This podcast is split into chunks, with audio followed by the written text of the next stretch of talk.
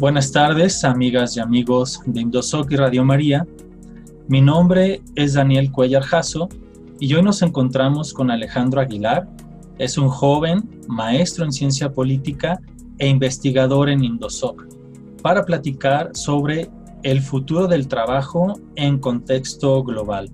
Bienvenido Alejandro, muchas gracias por estar con nosotros y pues qué nos platicas sobre lo que está sucediendo respecto al trabajo y al futuro que podamos esperar. ¿Qué tal Daniel? Mucho gusto, mucho gusto a todas y todos los que nos escuchan. Eh, e, e, e, es un panorama muy cambiante. Vamos a ver que la idea principal es no tan nueva como podríamos esperarlo.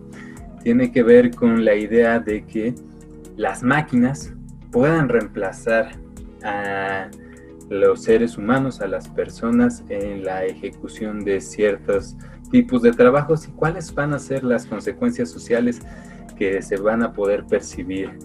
Eh, a propósito de eso, eh, e-, es una historia muy antigua que, se remonta hasta la revolución industrial y que hoy en día en el argot económico se, se conoce como los procesos de automatización. ¿no? El cómo ciertos medios y modos de producción se han automatizado o robotizado. Y, vamos a ver que esto tiene que ver mucho con la sociedad que queremos eh, vislumbrar en un futuro. Eh, se abren muchas posibilidades. En ese sentido, pensé que podría ser muy interesante que pudiéramos empezar revisando ligeramente de forma muy breve la historia del trabajo para después plantearles dos panoramas de cara a el futuro del trabajo. En lo que tiene que ver con la historia, podemos identificar tres momentos que serán claves. El primero es justo el nacimiento del trabajo en su forma moderna, a partir de la revolución industrial. ¿Le suena? La revolución industrial fue este proceso mediante el cual se empezaron a introducir maquinarias, en ese entonces muy rudimentarias, eh, en los procesos de producción. Se inventó la máquina de vapor, eh, se inventó la locomotora, se inventaron, por ejemplo, eh, para, para traer a colación una referencia que les pueda resultar familiar, los telares automáticos, que antiguamente se telaba, se, hacían las telas a mano, se empezaron a construir maquinarias cada vez más sofisticadas mediante las cuales las telas se iban hilando de forma mecanizada. Y eso representó una gran ventaja, pero eh, no se remite únicamente al telar. Este proceso fue constante en casi todos los ámbitos de la producción, incluso en la agricultura. En ese entonces, el lugar característico del trabajo se convirtió en la fábrica. Grandes espacios geográficos donde conjuntos de trabajadores, principalmente hombres, pero en algunos casos y con mucho menor remuneración, cobrando menores salarios mujeres y hasta niños, se congregaban para realizar la producción. Fue el momento además en el que nace la problemática del trabajo que se le empieza a conocer como la cuestión social. Sabemos de la cuestión social por lo que escribió en su tiempo el Papa León XIII, eh, la encíclica Rerum Novarum, pero incluso otros pensadores también un poco más ajenos a esta tradición, como Carlos Marx, se permitían utilizar ese, ese término porque identificaban que era el problema principal de la sociedad, la cuestión social. En un segundo momento,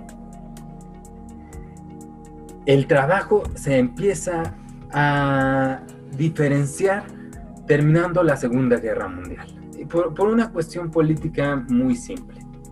Los obreros que trabajaban en las fábricas por bajísimos salarios eran prácticamente explotados o sobreexplotados por los patrones, van al frente de batalla y pelean entre 1939 y 1945 una guerra cruentísima, donde mueren casi 20 millones de personas. Eso es decir, como casi toda la población de la Ciudad de México. Y después que vuelven a sus casas, heridos, este, después de haber dado eh, la vida a muchos por sus países de origen, la situación ya no podía seguir de la misma manera. Había que compensarlos en un cierto sentido de justicia eh, para que pudieran tener mejores condiciones de salario. Y este es un segundo momento del cual podemos hablar. Un momento en el cual empieza a haber cierto desarrollo económico y este es redistribuido a los trabajadores que empiezan a ganar mejores, mejores salarios y, empiezan a tener, a ganar otras libertades eh, políticas y económicas. Podemos hablar en este caso de los 40 y los 80 Es la edad de oro del trabajo.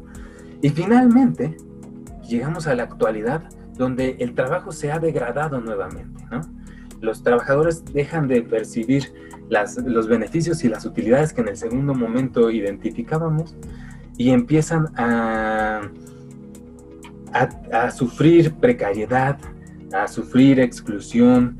Podemos, por ejemplo, identificar la, eh, economía chambitas que se le denomina, que son los trabajadores de, de las aplicaciones de reparto de comida y de transporte que no tienen seguro, que no tienen este, beneficios laborales, ni derecho a pensión, ni nada. Y en ese contexto podemos hablar actualmente de que vuelve a surgir una nueva cuestión social. En este contexto aparece la inminente posibilidad de que las máquinas nos reemplacen. ¿Qué va a pasar entonces? Si el empleo era la principal fuente de estabilidad de las personas dentro de la sociedad, la posición desde la cual adquirían una identidad y adquirían bienestar y se está viendo amenazada, e, es, una situación muy, muy, muy difícil, Dani. Entonces, tenemos que contemplar dos escenarios a propósito de los cuales podemos empezar a vislumbrar el futuro del trabajo. Y en este caso tenemos un escenario negativo.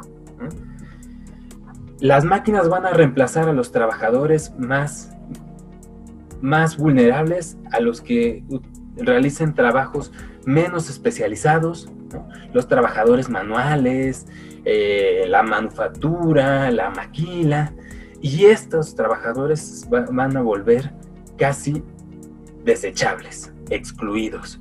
Eh, van a estar en los márgenes de la sociedad. A esto se, refieren los sociólogos cuando hablan de marginalidad.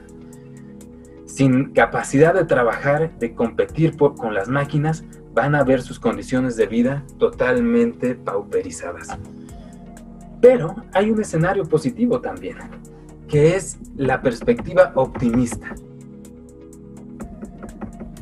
Si redistribuimos el producto del trabajo generado por las máquinas mediante ciertas políticas muy concretas como ingresos básicos no condicionados, vamos a vernos liberados del reino de la necesidad de trabajar. El reino de la necesidad es aquel espacio ah, de, nuestra vida cotidiana en el cual tenemos que dedicarnos a reproducir nuestra vida, a ganarnos el pan. Si aprovechamos el producto del trabajo de las máquinas y lo redistribuimos mediante políticas sociales que sean universales, podremos terminar viviendo del producto de su trabajo y podemos terminar dedicándonos al ocio en el sentido más alto de la palabra, a cultivar nuestra propia persona, a enaltecer la sociedad, a procurar que la dignidad de todas las personas se vea honrada. En este sentido, el futuro y el fin del trabajo brindan la posibilidad de un mayor bienestar solo si tomamos medidas para que nadie se quede atrás y nadie sufra las consecuencias de la exclusión social. Pues muchísimas gracias Alejandro. Es interesante ver cómo lo que surge como para ayuda humana, que es la tecnología, con el paso del tiempo se fue convirtiendo más en una amenaza y en un agente de, exclusión o como nos dices, de, marginación que pues que bueno, esto tiene una afectación directa en, el bienestar de, las personas, eh, de acuerdo a algo que también es digno de tener, que es el trabajo, y que a la vez les da también o nos da la oportunidad de tener una vida en condiciones dignas.